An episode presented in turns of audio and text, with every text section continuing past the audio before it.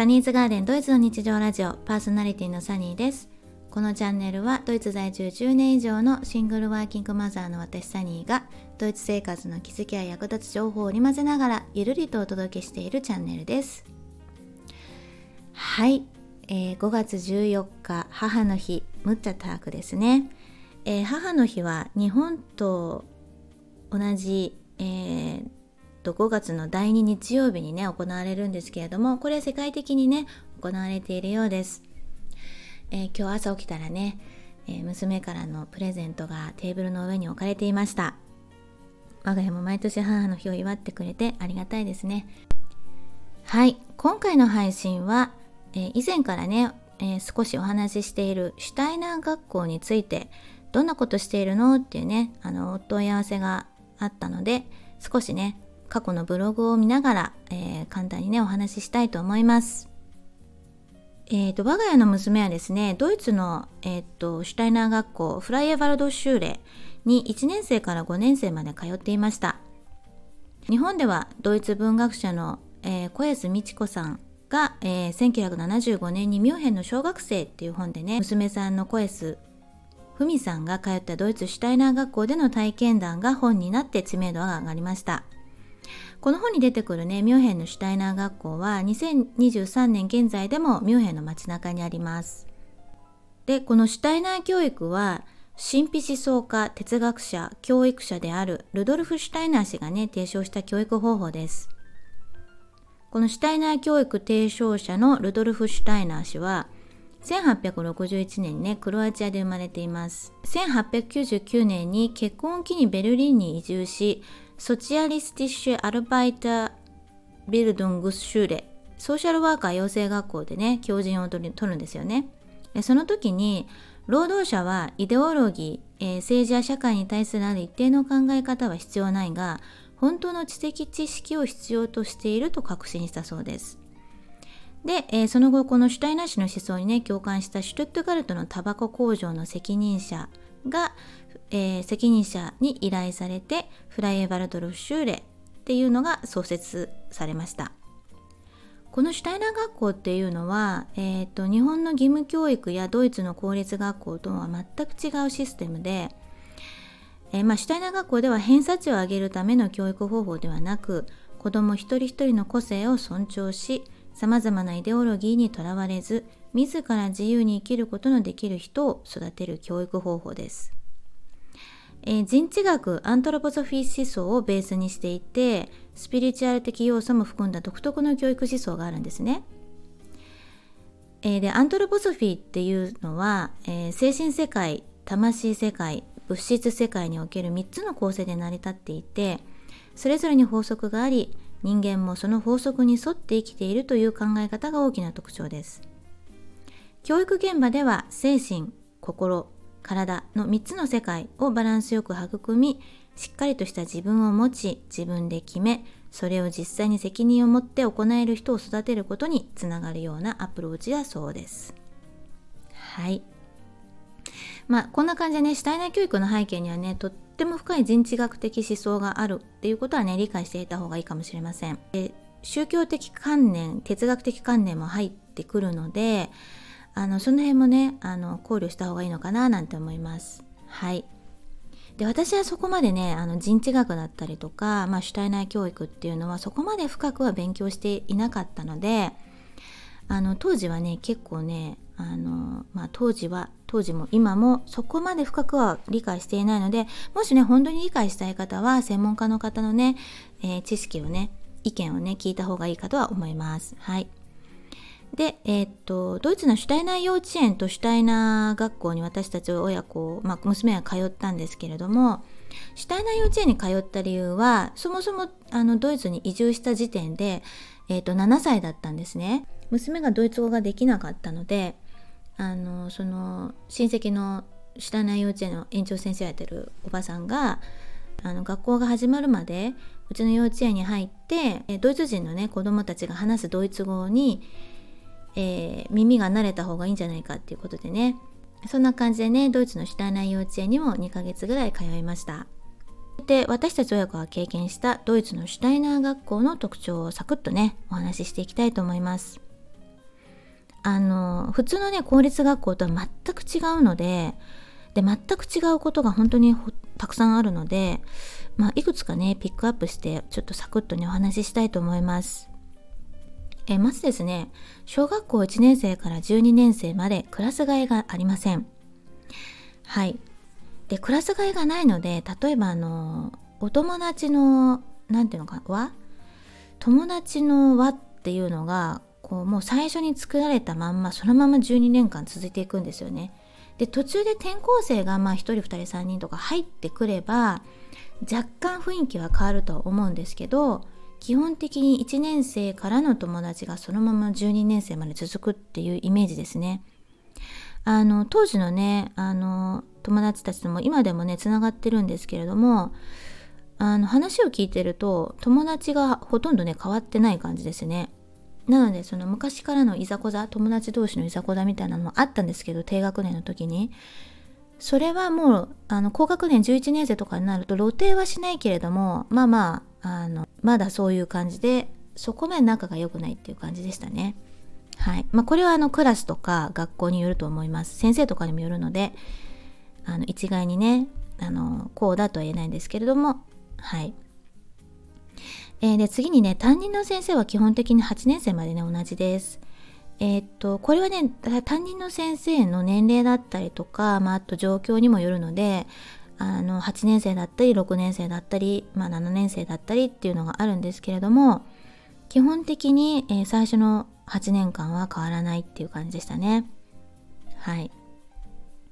で次にですね教科書がないです。はい。思います。ただ高学年はね私たちは経験していないのでわかんないんですけれどもはい教科書がありません。その代わり何があるかっていうとね先生が黒板絵として描くその絵をね見て、えー、先生の話を聞いて絵を見て想像力をね膨らませながらあの学ぶっていう形でしたね。これは最初のもう5年間ずっとそんな感じでしたね。でまたこの黒板絵がね素晴らしいんですよ。どの先生もねあのすごくあの素敵なねいろんなカラフルな色を使って黒板絵を描いていました。はい。で、次は、えー、テストがありません。はい。全くないです。なので、子供たちの理解度は基本的にその授業の中で先生が見るっていうような感じでしたね。はい。で、えっ、ー、と、テストがないので成績表もありません。えっ、ー、と、点数だったりとか、あの、ABC とかね、1から5とか、あの、そういう一目で確認できる成績はつけません。あの、この成績表がないっていうのはね、モンテッソーリでも同じでした。で、その代わり何があるかっていうと、めちゃくちゃ長い、えー、先生からのフィードバックですね。はい。えー、ワードシューレルは、成績表は、えー、っと A42 枚ぐらいだったと思うんですけどものすごい長いフィードバックが書かれてありますでそのフィードバックを読むと先生がどれだけ一人一人の生徒を観察して、えー、評価しているんだなっていうのがすごくよくわかるんですねでそれは子どもの個性だったりとか、あ、どういう授業に特化しているかとかあのそういうのが含まれて書かれていますで各科目の先生からは短いフィードバックがありましたえー、フォルメンの授業があります。フォルメンっていうのは、えー、最初の低学年の時はですね、ブロック型の蜜蝋クレヨンで丸や線、螺線をひたすら書き続けます。はい。これは文字を書く上での、えー、っと手の、えー、使い方、え腕の筋肉の使い方だったと思うんですけれども、それをね、練習するための授業があります。はい。で、え、特徴的なのがですね、エポック授業ですね。エポック授業っていうのは、例えば国語だけを3週間行い、その後算数だけを3週間行うっていう感じで、3週間をタームにして、えーと、同じ科目をずっと習い続けるっていう授業を行っています。えー、これはですね、習ったことを頭の中に定着させるっていう意味で、あのやっているっていうことなんですけれどもうん私は良かったんじゃないかなって思いますね。はい。でえー、っとこれも特徴的なんですけれどもハンダアルバイト手仕事の授業があります、えー、これはですね本当にいろんなことを勉強したんですけれどもえー、っと低学年の時は毛糸やフェルトを使って、えー、例えばね、えーと、小さな動物を編んでみるとか、えーと、2年生か3年生だったかなの時は靴下を編んでましたね、えーと、ウールの靴下を編んでいました。で、え、4年生5年生ぐらいになるとねもうちょっとこう大きなものを作り出してえー、っとね確か4年生の時はあの鍋つかみをえー、っと作ってくれましたね。それ今でもうちで使ってるんですけど鍋つかみを作ってくれて5年生の時はえーと、スポーツボイテルって言ってスポーツの体育の時に使う洋服を入れる袋を編んでましたね。これも結構カラフルであのハンドアルバイトの先生がねあの教えてくれるっていう感じではいいろんなものを作ってきました。あの低学年の時は体育の代わりにオイル富っていうねあの授業があります。イメージで言うとリトミックみたいな感じで音楽に生のねピアノの演奏に合わせて体を動かすっていう授業でした。でそれもね体を動かすというかダンスをするみたいな感じなんですよね。この時にねバレエシューズみたいな靴が必要になるのでまあバレエと、うん、バレエみたいな感じだったのかなバレエほどクラシックバレエほど厳しくはないけどっていう感じなんですけど、まあ、ちょっとバレエの要素も入っている、はい、授業がありましたで、あとはですね、保護者会が毎月あります。で、毎月あるっていう保護者会は、公立の学校でも、えー、モンテッソーリの学校でもなかったですね。シュタイナー学校だけだったと思います。ま、他のもしかしたらこうあの私立の学校であるかもしれないんですけれども、保護者会が毎月あるんですよ。これ結構ね、あの参加するのがね、大変なご家庭もね、多くありましたね。で私はドイツに来たばっかりだったので学校で何してるのか知りたかったのもあって毎月ね言葉がわからなかったもののあの参加してましたはいでこれがまためちゃくちゃ長くって夜8時から夜10時過ぎまでありますちょっと長くなってきたんですけれどもあとはね算数とか国語？国語ってドイツ語ですよね。それを習うのにはねすごいゆっくりとねした時間をかけていましたね。うん、なので3年生の段階で読み書きがちょっと難しいかな。算数が難しいかなっていう子が何人かいました、ね、補習クラスみたいなのがあってはいそういうのに参加している子もいました。であとね小学校1年生から楽器を習うっていうのがえっ、ー、と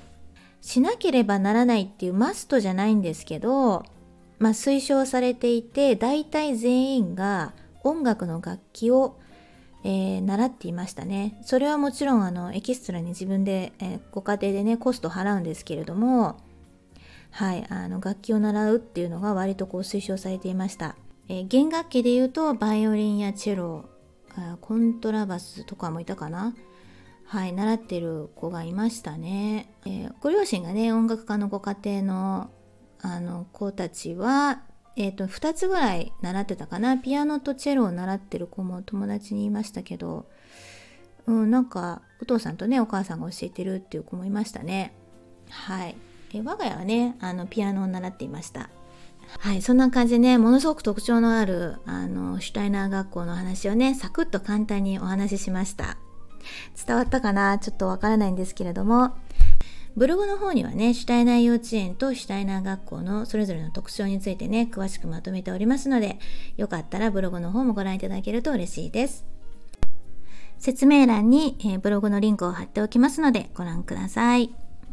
今週もここまでお聴きいただきありがとうございました。それではまた来週。チュース